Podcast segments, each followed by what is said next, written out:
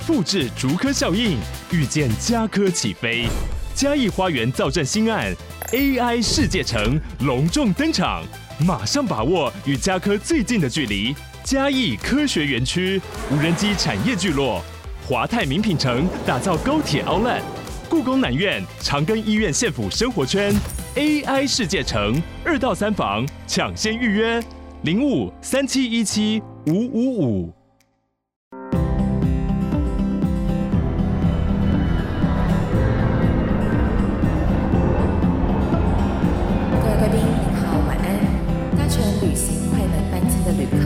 请到三十五号登机口办理登机。Good evening, ladies and gentlemen. Passenger on the flight to Travel Charter, please proceed to gate number thirty-five. Thank you.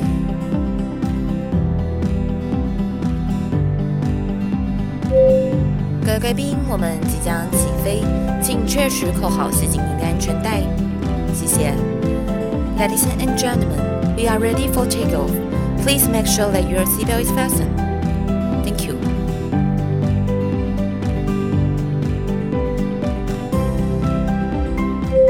Hello，各位听众朋友，大家好，欢迎来到旅行快门，我是 Firas。今天这期节目呢，我们要带着大家到拉丁美洲去旅行了。不晓得大家还记不记得，我们在之前呢有邀请了旅游作家伊娃来跟我们呢分享了他在墨西哥那边的一些故事。而今天这期节目呢，我们邀请到了来宾呢，他是在墨西哥开旅行社，等于是说呢，在墨西哥那边呢，然后来帮助这些旅游者来完成他们在墨西哥那边的整个旅游计划。所以今天呢，我们想要邀请他来跟我们分享哦，就是在那边从事旅游业的一些故事啦，以及跟大家分享更深度的墨西哥的一些旅游跟文化。欢迎我们今天的来宾 Kyle。Hello，大家好，我是 Leonchi Turismo 的 Kyle。刚刚讲的那个名字是你的公司名称吗？啊，对。哦，为什么会取这个名字呢？啊，这个名字其实是因为我算是我跟我的合伙人的小名合在一起啊，哦，的组合。对，但是因为刚好他的名字 Leonardo，那 Leonardo 这个字，它其实翻译真正的意思是勇敢的狮子。哦，就是里奥纳多的那个 Leonardo。对。所以里奥纳多其实他的意思就是勇敢的狮子。对，那因为他的这个名字，他的朋友之间，墨西哥是一个很喜欢取小名外号的国家，那大家都叫他李永奇。那因为李永奇，然后我自己本身的名字的拼音，如果直接直观的念是。林红切，所以就有点结合在一起。那我们刚刚是有提到，就是说你是在墨西哥那边开旅行社嘛？因为其实真的太少见了，你应该是我第一个遇到，就是在墨西哥那边算是在当地做旅行业者的。那我们可不可以先来分享一下，就是当初为什么你会想要到墨西哥那边来开旅行社呢？啊，这个故事其实是有几个阶段。那一开始，其实我跟我的合伙人认识，他是一个墨西哥的教授。那我们认识是在美国，我之前在美国读书一段时间，那我们在那边认识。那我们后来成为很好的朋友，所以我去墨西哥旅游了一个月，他带我玩了一个月。隔年呢，他也到台湾玩了一个月。那因为之前有小时候的一些经历，发现我自己对文化非常有兴趣，那是自然而然的。就是我没有意识到，我和一般人比起来，我特别重视想要了解各个不同的文化，因为我觉得。不同种族之间常常种族歧视的开始，其实大部分都是文化不同、习惯不同而造成的。那因为我跟他有多的接触，所以不管我在墨西哥旅游还是他在台湾旅游的时候，我们沿路都会一直探讨不同文化的东西。那呃，墨西哥跟台湾，如果大家觉得美国是一个不同的国家，日本是一个不同的国家。那墨西哥可能它的文化根本就像是另外一个不同的星球了哦，星球啊！我我觉得很多人会把美洲或西方世界的所有文化都被归类成一样的类似的文化，但我觉得光是美国跟墨西哥就非常不一样。嗯、那也是日常生活中慢慢的发现，所以如果跟台湾人讲到墨西哥，大部分人可能都只会想到毒枭、毒品，还有卷饼。卷饼对，但是其实老实讲，就墨西哥卷饼 burritos，它一开始起源可能是来自德州，虽然德州以前是墨西哥一部分啊，但是另外一个故事了。因为我们的文化非常的不一样。那如果在墨西哥一开始我刚去的时候，大家听到台湾，大家只会想到我也我也觉得很神奇，但他们只会想到什么纺织工厂、布料，因为他们很多衣服什么，他们上面会写 Made in Taiwan。哦，早年的时候，台湾算是在这种代工厂事业非常非常蓬勃发展的时候，全世界的东西都是 Made in Taiwan。对啊，对啊，就是台湾也蛮多那些相关的公司在墨西哥设厂。那你之前是有从事旅游的经验吗？不然为什么你去了那边旅游，然后很喜欢之后创业，却是选择用旅游这件事情呢？其实我刚去那边，我研究所在美国念是念英语教学。那当时念英语教学，其中一个很重要的原因是，我觉得这样以后有机会可以就是全世界都边教英文边工作。那后来想说，因为认识这个墨西哥朋友的原因，所以让我比较有机会去接触当时对我来讲是一个非常陌生不一样的国家。所以我到了墨西哥，选择它当成第一站。那后来在那边生活一段时间，一开始是我有去念一下西文的语言学校，是有帮同学的小孩家教英文，也有在那边当地的中文学校教了一小段时间的中文。那所以接下来我就等于边在那边稍微工作，也边在那边了解当地的历史文化。因为我在墨西哥，可能对很多人来讲是一个很特别的国家，所以开始不管我就我之前在美国认识的朋友，还有台湾的朋友。都想说把握这个机会，我不知道在墨西哥会待多久，所以就赶快到墨西哥找我一起出去玩。那墨西哥其实一直以来在全世界的旅游排行，去旅游人数都是全世界前几位的。那可能对欧美国家来说，就像我们可以想象，像我们的东南亚，对他们来讲便宜又好玩。但是对于亚洲人来讲，亚洲人其实一直都是比较保守，所以听到墨西哥，大家就会觉得很害怕、危险。当然，同时距离也是比较远。所以我在这一段时间旅游的过程中，我发现台湾的旅行社，或者是当地有一些少数的华人旅行社，其实对我看来，我觉得大部分他们并不是很有深度的。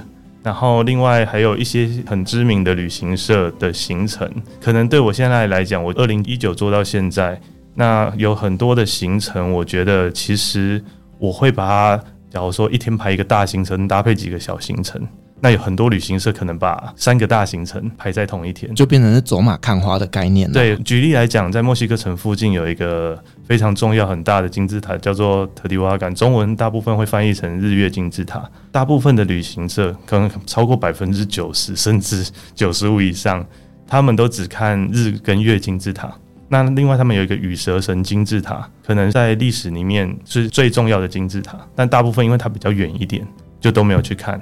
那所以我就觉得有点本末倒置，因为它是最重要，而且其实周围是保留的最好的，最多细节是保留下来的，但是却没有去看，就只是去看等于最高最宏伟的部分，就比较可惜一点。这样子，所以我觉得有点可惜。嗯，那其实像我们在台湾呢、啊，我们常会讲一句话，就是说呢，如果呢你要陷害一个朋友，那你就是叫他去创业，因为其实创业这件事情是非常非常具有挑战性的，你必须呢先准备一笔资金，然后呢后面你光是人事成本啊，然后还有一些管销费用啊等等的，那个整个营运下来其实是非常非常不容易的。那对于你在墨西哥创业来讲，这件事情是容易的吗？以及你会面临到什么样的挑战呢？其实为了让台湾的客人安心，所以我有考台湾的领队执照。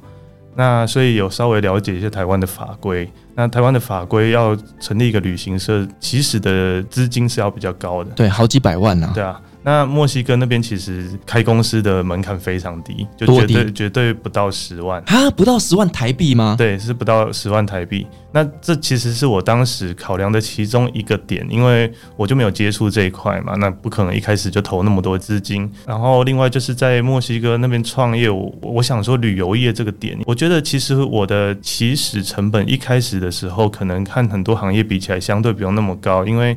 就是有客人来，假如他们付了一些定金，我帮他们订了饭店、交通等等之后，我不是很需要像是假如说开工厂啊、厂房、租金、设备那些相对起始的条件是比较低的。就是如果以我自己本身没有什么太多资金来说。旅游业可能是反而比较有机会入门，他需要的东西比较多是知识相关的，或者是了解当地的东西。对，因为旅游业其实它就是一个待定服务嘛，就是你需要什么样的东西，由我来替你做这样的一个服务。所以相较之下，你就不需要囤货啦，不需要仓储啦，然后人事成本也比较低啦，所以可能真的来讲是比较容易入门的一个创业的项目。嗯，对，我当时的想法是这样的，但是当然接下来真的在做的时候。毕竟是不同国家，文化不同，所以其实也遇到蛮多困难的。就像不管就成立公司的时候，在银行开户，或者是有一些程序要请律师、会计师等等，其实我们很多逻辑是不太一样的。所以我觉得在国外创业，当然不会想象中的那么容易。不过就是慢慢做，就一步一步的就到现在。是啦，曾经我也有想过在土耳其创业啦，可是去那边生活几年之后，我就打消这个念头了，因为真的那个想法跟观念落差太大。所以你今天想要在那边做事业的情况下，其实你要克服的难题，其实有时候反而比在台湾挑战是更高的。好，那我们其实刚有提到，就大部分的台湾人讲到了墨西哥，可能就是会想到毒枭啦，然后可能觉得治安不好啦，甚至就是对于那边有很多很多错误的一些。观点，那我们可不可以稍微聊一下，就是呢，台湾人对于墨西哥的错误迷思呢？呃，如果关于这一部分，我可能还是可以稍微提到一下，可能安全跟毒枭这一块，其实非常非常多人去墨西哥前或者知道我在墨西哥做旅游，无论是在美国的朋友还是台湾的朋友，他们都觉得我可能走在路上就会被射杀，就是走在路上大家都会就是毒枭可能就过去，然后看到你外国人就是一个很好的目标。你知道昨天我在跟一个听众在聊天的时候，他就问我说：“哎、我想问你一个问题，去墨西哥需不需要穿防弹背？”行啊，我心想说，哎、会不会太夸张？哎、可是你看嘛，他是一个去过很多地方旅游的人，他却对这边哎、感觉到是一种非常恐惧跟害怕、欸。哎，这部分的话，我我从来不会跟大家讲说墨西哥是一个超级安全的国家，而且每个人的标准不同嘛。那台湾真的是一个太安全的地方了，所以如果跟台湾比较，全世界大部分国家都很危险，百分之九十九都是危险的地方。对啊，对啊，包括美国嘛，美国很多人也都觉得非常危险啊。所以如果说走在路上的话，我在那边五年多的时间，我自己本身的经验，我是没有被任何抢或者被偷，连看都没有看过。但我我觉得我是一直都是还是会稍微保持着警惕啊。那我也听过一些朋友。或者是朋友的朋友，他们有被抢过，或甚至被绑架过。但是，其实我觉得有一些华人，他们本身就是比较招摇的人，他们不管到任何国家，都会可能喜欢背名牌啊，或者是炫耀之类的。那那些人本身就是一个非常好的目标，而且其实以外观来说，我觉得亚洲人是会比较精瘦一点的身材。所以很多人就觉得，如果要抢，或者是刻板印象，他们会觉得亚洲人比较好抢。所以我觉得，可能去墨西哥的时候，如果是跟团的话，其实不用担心太多，因为我们都是去观光景点。讲实在一点的，很多观光景点，当地有当地的势力，也有当地的毒枭，他们最大的收入来源其实也是观光，因为墨西哥是一个非常靠观光的国家。所以如果真的发生什么事，也等于是跟当地的势力会有一些不愉快，所以基本上我觉得，如果是跟团观光景点是非常 OK 的，就是我不会建议啦。但是我认为，如果你即使背着名牌包、穿金戴银，基本上也不会太危险。但是如果你说当背包客的话，那我就会建议，因为背包客我遇到的人很两极嘛，有一些人会觉得墨西哥不管怎样一定都很安全，那么多游客，我也遇过一些人就是什么都很怕的。所以当背包客的话，有一些人因为不了解当地，很容易会走到比较深的地方去。我我之前也遇过一个背包客朋友，他自己。就是上网搜寻，就走到了一个墨西哥人都不敢去的地方。他很幸运，他没有遇到什么事。但是他去那边的时候，当地人都会是看他，或者是他后来离开，他不敢待太久。他叫 Uber 被取消好几次，因为没有 Uber 要过去。好不容易叫到一个 Uber 过去的时候，接到他的时候，看到他是亚洲人，就一直骂他，从他上车骂到他下车，就说你干嘛来这里？对啊，所以呃，我觉得可能要做很多功课。如果是背包客的话，对，因为其实呢，呃，我觉得不管到任何地方去旅行，第一个就是低调再低调，不然你呢穿金戴银的，就脸上写着“老子就是肥羊”啊，你就是人家攻击的目标嘛，对不对？那再来就是你如果今天选择去自助旅行的话，你要做功课就一定要很多，因为对于那个地方啊、不管是一些传统文化啦，或者他们的习俗，我们不是很了解的时候，很容易会犯了一些禁忌。像我之前在沙地工作的时候，我就认识了大使馆的秘书，那这个秘书。呢，他有一次在跟我们吃饭，然后吃到一半，他突然电话就来了。他说：“啊，我要先去处理一些事。他说有台湾人又被警察抓走了，我就问他说，哎，请问到底发生什么事情？他说，因为台湾人呢到了沙地，然后到处乱拍照，然后可能对着女孩子、对着小孩子就拍照，那就被抓去警察局了。所以其实我们在台湾很习以为常的行为，其实到了一些国家来讲是不被允许的。所以你必须要先做好很充足的功课，你到当地才能够比较安全。那我觉得，如果要确保自己一切的旅游都是万无一失，那就是跟团或者是参加当地的这种 tour。那至少呢，他们在整个行程规划上面会帮你做到最佳的安全控管啦。好，那我们刚其实前面讲到的就是呢，除了这个治安以外，还有一个很重要的关键就是毒枭。大家会想到就是，诶，墨西哥那边毒枭很多，那会不会感觉就是毒品泛滥啊？去那边就一个不小心就中毒了之类的 啊？关于毒品这个，我觉得可能另外一个话题。如果说真的要讲毒品，这个可能也可以延伸很多。那如果我们讲到毒枭这边，我觉得有一个很有趣的，就是在墨西哥城的人跟住在北边墨西哥的人，他们互相都觉得彼此的地方非常危险。我后来也是认识当地人才知道，那后来发现墨西哥人觉得北边美墨边境的地方危险。其实美墨边境是最多毒枭的，就是简单来说，可能美国那边有一些人跟北边的毒枭其实都有一些勾结嘛，所以他们因为经济利益、毒品、武器、枪支，以毒枭来讲确实比较危险。但墨西哥城是一个大城市，就像他们都常常讲说，就像所有的大城市一样，纽约、法国、巴黎。一些大城市其实都会有一些很危险的地方。那那种在墨西哥城的危险，大城市的危险，相对比较起来，抢劫或者是扒手会比较多一点。但是我自己本身也没有觉得真的到大家想象那么夸张。那至于北边的危险，他们会觉得就是如果走在美墨边境的路上，比较容易遇到危险，可能是不同毒枭帮派之间的火拼。那运气不好的话，你可能就刚好被流弹打到之类的。所以两种危险是非常不一样的危险。这个就很像说，就是我们在台湾也是有一些帮派嘛，例如什么竹联帮啊什么的。可是我们生活中不会遇到他们啊。是啊，特别是如果说毒枭的部分，其实你如果不要去碰毒相关的，会影响到他们经济利益，基本上他们不会没事来找你了。嗯，对啊，反而在那边比较危险的是警察吧？啊，有这个说法，就是其实当地人不是很尊重那边的警察。我觉得其实这是一个恶性循环，因为当地就是有很多社会上问题嘛，那警察的薪水其实也非常的低，那这这是一个恶性循环，所以他们需要更多的警察来处理这些治安的问题，因为警察薪水很低。他们就需要从其他地方捞油水。那你有没有听过一些比较夸张警察的一些恶势力的故事？其实我还蛮常听到，不管是以前的朋友，还是后来有来的客人分享朋友的经验，就是在坎昆那一段。呃，坎昆是墨西哥一个非常知名的观光景点，很多人去那边会自己租车。那我遇到很多人分享说，在那边开车会被警察勒索，就几百块美金。我有听过一个朋友曾经被勒索五百块美金，五百块美金很多哎、欸。对，那他被勒索五百块美金之后，但是他全车的人现金掏一掏也只有两百块美金，因为其实那边刷卡没有那么难嘛。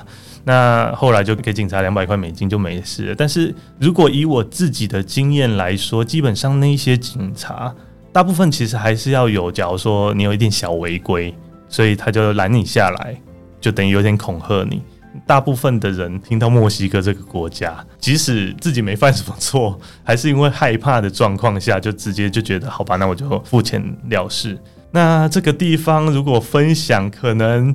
直接一点的说，就是你如果真的遇到这种事情，你会不会西文？然后你的用词，你是不是外国人？这些可能都会影响到他恐吓你的钱的多寡。那我当导游，我在那边常常开车，我也没有遇过这些事情。但是我觉得，如果遇到逻辑上来讲，你可能给他两三百块比索，这其实是贿赂了，不鼓励。但是如果真的没办法的话，他们可能也就放你走了。他跟你要很多，就看你给不给嘛。你如果完全不给啊，有一些人会说他会把你抓去警察局，就拖你很多时间，耽误你的行程。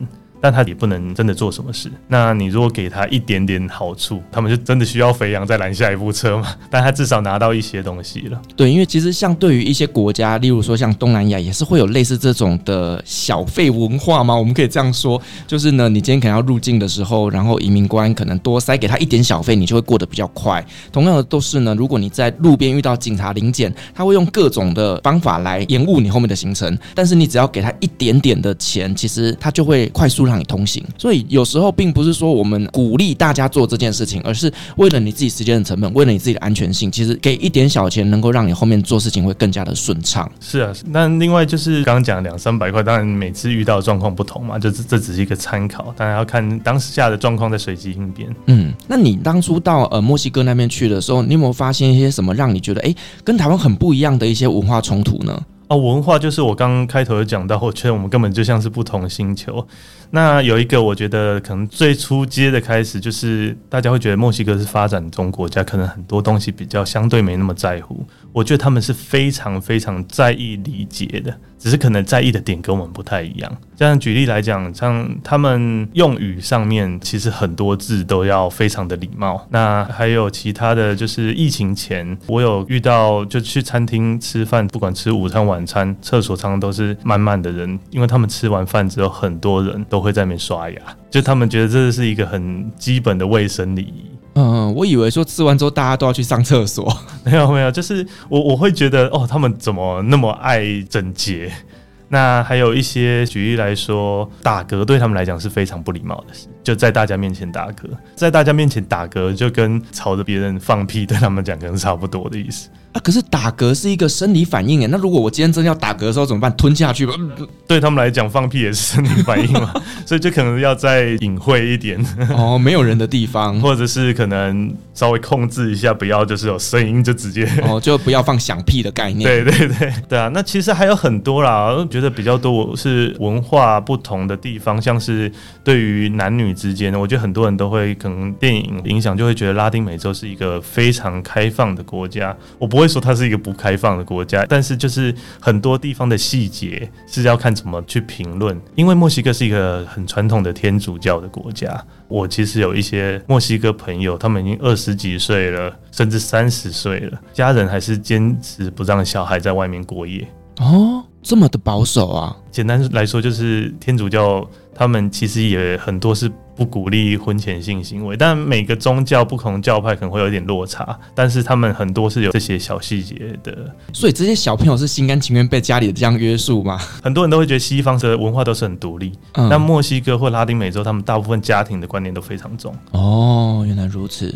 对，因为我们大家想到就是拉丁情人，感觉就是热情奔放，而且很浪漫。甚至我也听过有一些朋友，就是说他们可能去当地参加一些什么嘉年华会啦，然后就可能路边看对眼了，就直接带走之类的。就是感觉上好像就是整个拉丁美洲那边对于性这一件事情，就是呢完全的开放啊。这里也不能说是有错，但是就是他们可能开放跟保守的地方跟我们不一样，因为他们人与人之间非常亲密。但讲白了，我觉得他们就很容易擦枪走火，所以他们跟异性朋友每次见面都是拥抱亲脸颊。我其实也问到蛮深入的问题，就是假如你真的很讨厌这个人，你还是要跟他拥抱亲脸颊吗？他说，除非你真的看到这个人已经就是。很明显，大家都知道你们是仇视对方的，不然基本上都要做这个。这对他们来讲是礼貌。那因为朋友跟朋友之间，你说单身就常常很多肢体接触，就很容易擦枪走火，这样出现一些火花嘛。那也因为这个原因，所以其实拉丁美洲人是很爱吃醋的。这个很多人也都会觉得很惊讶，怎么可能拉丁美洲看起来他们就抱来抱去、亲来亲去，怎么会很容易吃醋呢？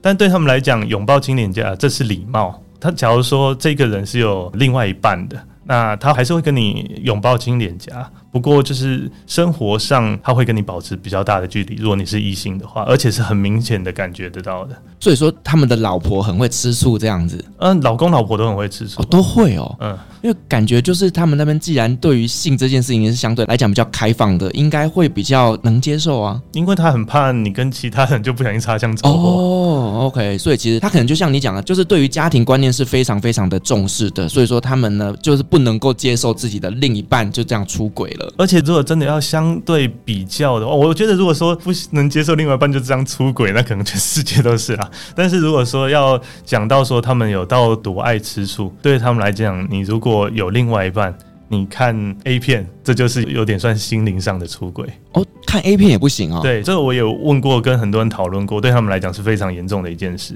甚至你走在街上，呃，假如说你是男生，然后看到一个女生，然后你就讨论说，诶，这个人是哪一国家的人啊？你如果是跟着女朋友，就是认真的看他几眼，他的另外一半基本上就是会暴怒。哦，这个蛮正常的吧？我觉得在台湾也会啊。哪个女生可以接受自己的男朋友在外面盯着别的女人看啊？但是就是他可能呃很明显的就是前面他也听到朋友就只是讨论一下说啊他是哪一国人啊，或者他讲的是什么语言啊？但是我我觉得也不是盯着看，呃，我们的角度可能就只是稍微看一下，对他们来讲就是盯着看，就是另一半占有欲是比较强的，这样是，是非常强。OK OK，好，那我想再问一个，就是说呢，其实这几年来，那墨西哥那边的旅游也是越来越蓬勃发展，那甚至有很多人会开始去计划，就是呢墨西哥的自助旅行。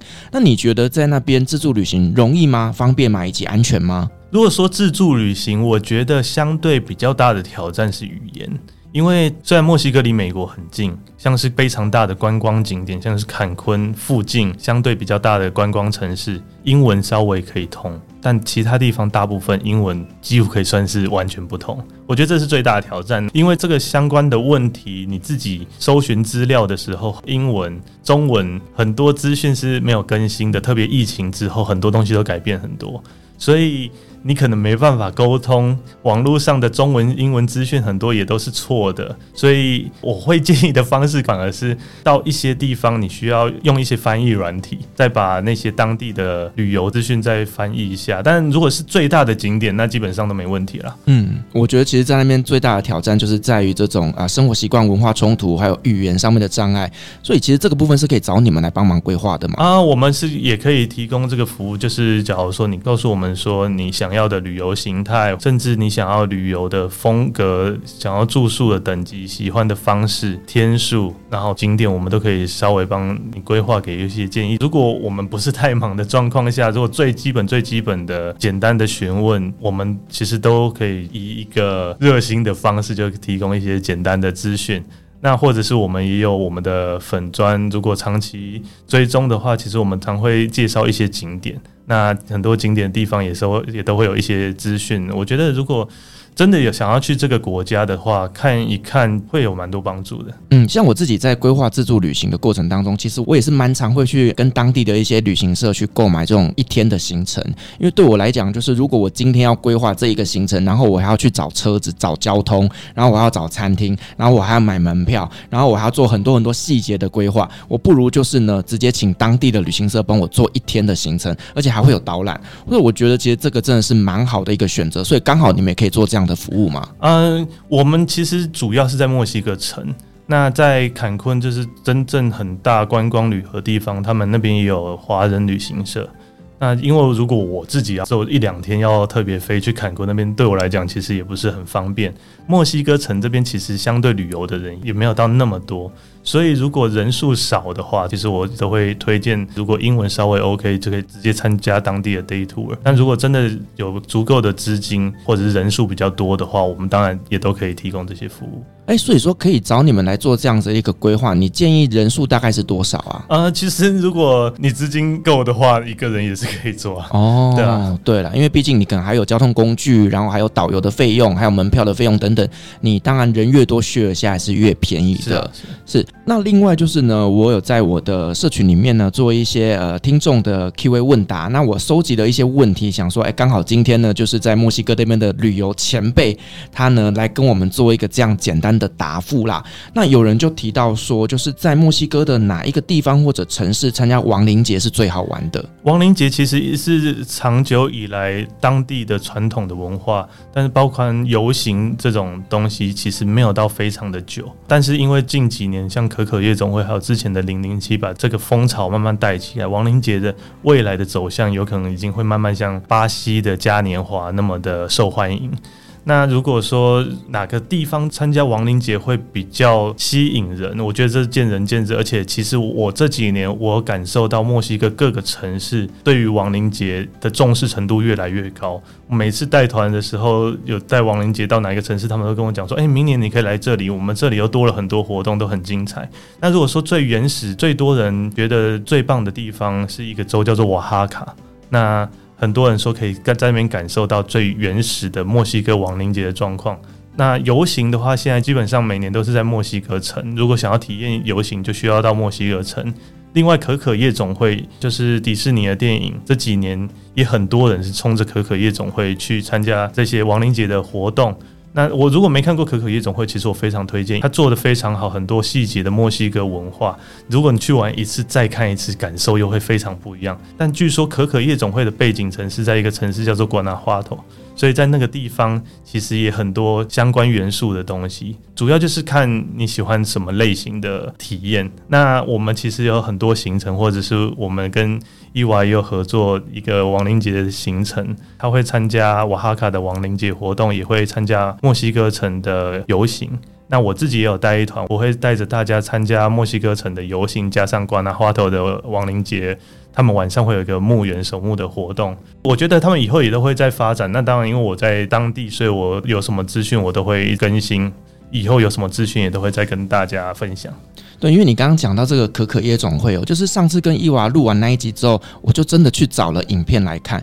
看完之后，真的好想买张机票直接飞去墨西哥哦。尤其是他把那个墨西哥那边的一些传统文化，还有整个亡灵节的元素，其实都诠释得非常的完整。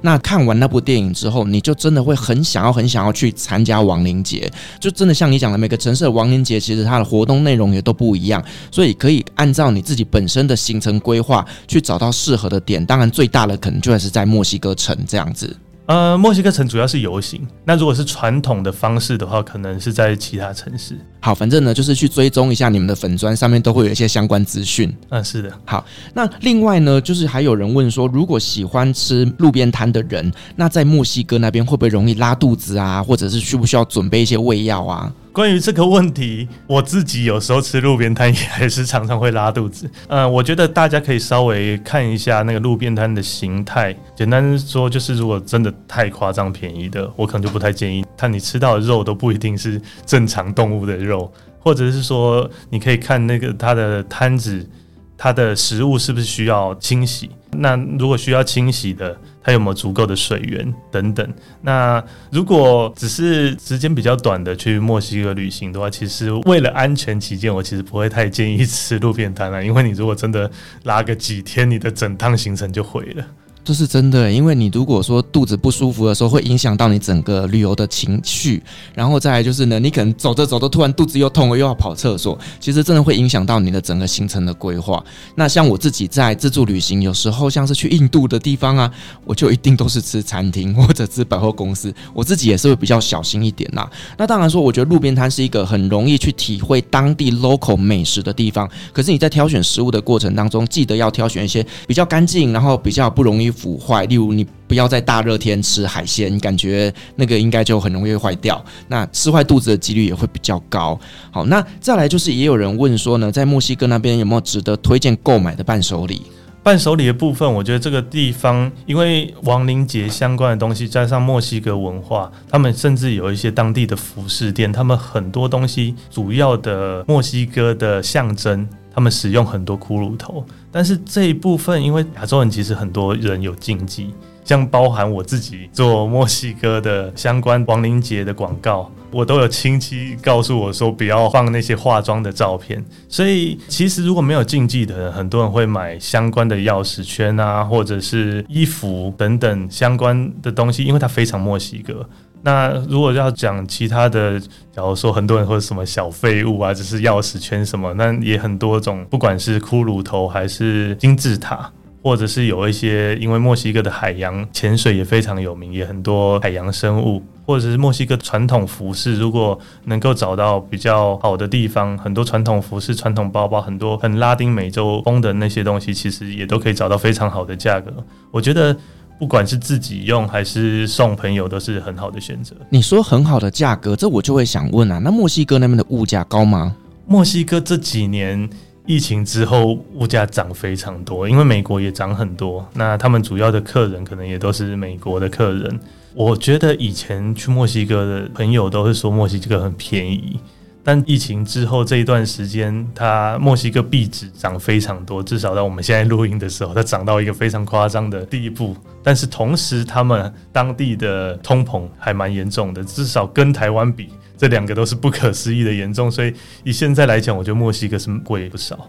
所以它的物价跟台湾比起来是已经差不多了吗？还是比台湾更贵了？可能看东西。那如果在外面简单的吃一餐，我觉得比台湾贵蛮多的。哦，已经比台湾贵了。对，哇，OK，好啦，那你讲到吃，那我想问一下，有没有什么呢？是我们到了墨西哥那边不可错过的美食？呃，墨西哥因为它的食物跟台湾真的很不一样。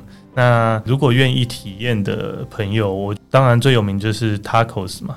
那光是 tacos，墨西哥各个地方都有不同的风格的 style，像是尤加敦半岛那边有一些玛雅相关的传统料理方式，在墨西哥城其实主要就是阿兹特克文化最多的地方，所以它有一些传统料理方式，所以主要是它的肉，还有它的酱料、调味料。那墨西哥城那个地方有一个比较有名的叫做 pozole，就是用玉米跟一些肉啊、青菜组成的，像是汤品。它其实也是传统的阿兹特克食物，我觉得这些是比较特别，应该去的时候要试试看的。那基本上他们都会加柠檬跟辣椒。那墨西哥人对辣椒很骄傲，他们其实吃很多不同的辣椒，甚至有一些不辣的辣椒就会像他们的底料，在上面再加起司啊，加肉。但是对我个人来讲，我并不觉得墨西哥人吃的是超级超级辣，他们吃很多辣，但是不算是吃非常辣。所以去如果稍微会吃辣的朋友，我觉得可以试试看他们很多不一样的辣椒。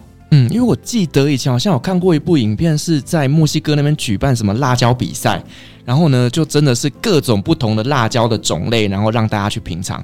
我觉得这个好像跟我们台湾人爱吃辣是蛮类似的。呃，但是我觉得墨西哥当地人有一些也不会到吃到太辣，嗯，但他们会尝试，因为有一些辣椒也会有点酸酸的等等的，他们喜欢不一样的辣椒。是，其实我觉得哦，在墨西哥那边这种辣椒酱啊，也是一个蛮好的伴手礼的。其实到很多市集，你可以挑选到很多不同款的辣椒。对，因为他们辣椒跟台湾是不太一样的，所以有一些特殊的呃辣椒酱。我觉得都可以买回来来做一些调味。那你刚刚其实前面也有稍微提到，就是说你接下来呢跟伊娃有合作一个亡灵节的一个行程嘛？那另外你自己本身也有在做墨西哥那边的特殊行程规划。我们可不可以稍微聊一下你设计的行程有什么内容，以及它有什么特殊性呢？呃，我觉得我们的行程，因为我真的自己本身还有我的合伙人本身就是非常深入墨西哥的。举例来讲，我们去一个金字塔。那墨西哥其实有超级超级多的金字塔，在金字塔里面，你走在路上，像我刚刚有讲到的那个日月金字塔，它整个走一圈，你仔细导览，其实大概四小时左右大太阳曝晒。那很多人其实会觉得有必要走那么久吗？那如果真的走那么久，其实也蛮辛苦的。但因为我们都很在当地，所以我们对很多东西其实都可以看到一些，像我们走在金字塔那个园区的路上，看着地上，其实我们很多都可以找到一些古物的碎片。所以我就常常会边走的时候边找那些古物的碎片，跟客人讨论讲解。那客人我会觉得很酷。所以他们就会边走边看，这个变成我们行程固定的一个体验之一。其实它就在那里，只是大部分人走过去就不会发现。你就可以亲身感受到、想象到当时历史整个背景故事的画面就会出现在你眼中。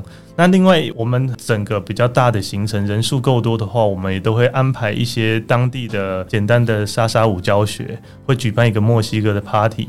也会让大家体验墨西哥它有名的各种不同的酒类，或者是一些当地特殊的活动。可能有一些不能讲得太细节，但是我觉得这些都会让大家真正的不是去一个国家走马看花而已，而是会感受到当地拉丁美洲的温度。所以我觉得这是一个非常推荐大家能够有机会参加我们行程。不会说你可能去了很多国家，过了几年之后，你看到照片。你已经分不出这是哪一个国家，是欧洲还是南美洲其他不同的国家。我觉得这趟旅程会很深的刻在你的心里面。我们一年其实有推蛮多不同的团，如果人数够的话，我们也都有很多客制化，就是我们接很多家庭旅游。如果真的要讲墨西哥最适合旅游的时间，可能是十二月多到四月多，因为它比较不会下雨。那但如果真的要来，时间允许的话，我们随时都是可以出团的。那可不可以稍微介绍一下你们的粉丝专业呢？啊、呃，我们的粉丝专业如果用英文发音，可能大家比较容易搜寻，叫做 Lionche L I O N C H E 墨西哥旅游探索。那如果简单的搜寻，可能墨西哥旅游探索，可能就会看到我们了。那这些相关的行程内容，在你们粉丝专业上面也都会有所介绍？对，我们都会有介绍，也会介绍那些景点。那同时，如果你们在网络上看到一些很有吸引力的景点，也可以跟我们讨论。对，就是如果说有计划想要去墨西哥旅游的话，也可以私讯小编，那跟小编那边讨论一下，说，诶，怎么样来安排你们的行程会比较流畅？那甚至你们的人数如果够多的话呢，也可以请呢开游这边来帮你们做一个整个全包式的规划，这样。甚至如果你真的很想走一些行程，在哪一些日期我们能够搭配的话，你们可能人数够，想要把行程的总经费降低一点，甚至你可以先把我们规划下来，我就特别为那个时间开行程跟日期，看有没有其他人可以一起揪团加入。哦，就是你也可以帮忙揪团，嗯，是的，对，就是呢，你自己本身有一些什么样特别想走的行程，也可以跟开友这边来讨论。那如果他觉得诶这个东西可以做，其实呢，他也可以帮你去号召一群人一起来参加，让你呢又可以就是体验到这种当地很特殊的行程，同时价格也会比较物美价廉一些。是的，没错。所以你们的行程也是在墨西哥当地集合才开始走的吗？啊，是的，我们会让大家在中间集合，但是如果有任何需要，想要提早到，或者有任何问题，都可以跟我们讨论，我们都可以协助。那这样子的话，在机票跟签证上面会不会不好处理啊？因为如果说客人必须要自己去解决这个部分的问题，嗯，机票的部分可能因为我们的客人来自世界各地。那我们都可以同旁协助，但如果真的要订机票的部分，真的去执行这个动作，可能还是要请客人自己执行。但是我们可以推荐最适合你的机票。签证的部分，如果是从台湾出发的话。那签证其实现在开始也都可以去办理了。墨西哥签证一直大家是最头痛的问题之一。那像从今年的七月一号开始，很多都可以线上先预约，就不用像以前一样，可能六七点就要到办事处去排队。那他这个预约到实际上拿到签证，会需要等很久吗？呃，官方说法是一个礼拜左右，但是很多人其实都更早就拿到了。其实网络上很多人都说墨西哥签证很难办，是最难办的签证之一。其实，呃，网络上有很多攻略，我如果需要的话，我可以提供给大家。那其实基本上就是小心的填格子，不要填出格，或者是照片的大小符合规定，基本上没有太大的问题。嗯，所以说你这边也可以提供大家这种签证办理的教学。嗯，没错。OK，那其实我觉得墨西哥一直以来都是一个台湾人还蛮陌生，可是呢，在近几年的一个推广之下，越来越多人知道说，诶，那边有一些不错的活动跟行程，像是亡灵节啊，好，或者是当地的一些美食等等的。那如果说各位你自己本身也有一个拉丁梦，那你也想要去拉丁美洲那边体验一下这种很特别的异国文化的话，我觉得墨西哥真的是一个蛮好的选择的。那呢，看有他们旅行社的相关资料，我会把它放在下面的资讯栏。如果说大家有一些旅游咨询，呢需要来找他们讨论的话呢，也都可以直接透过下面的链接去跟他们做一个接洽。好，我们今天真的非常高兴邀请到恺油来跟我们分享呢，他在墨西哥那边的一个创业故事，以及跟我们分享在墨西哥的一些旅游资讯跟美感。那也跟我们介绍了接下来他即将要开的一些旅游行程。那希望这期节目对于想要去墨西哥那边旅游的朋友会有所帮助。好，我们再一次感谢他的分享，同时也感谢所有听众今天的陪伴。如果您喜欢我们的节目的话呢，别忘记给我们五星好评加分享哦。另外呢，我们在 LINE 呢有开旅行快门讨论室的一个社群，如果说呢各位想要跟我们及时的聊天的话呢，也欢迎加入社群来跟我们来做个互动，相关的链接我把它放在下面的资讯栏。旅行快门，我们下期再见，拜拜。拜拜。各位贵宾，我们的班机已经抵达，感谢您今天的搭乘。旅行快门每周三、周五与您在空中相会。祝您有个美好的夜晚，晚安。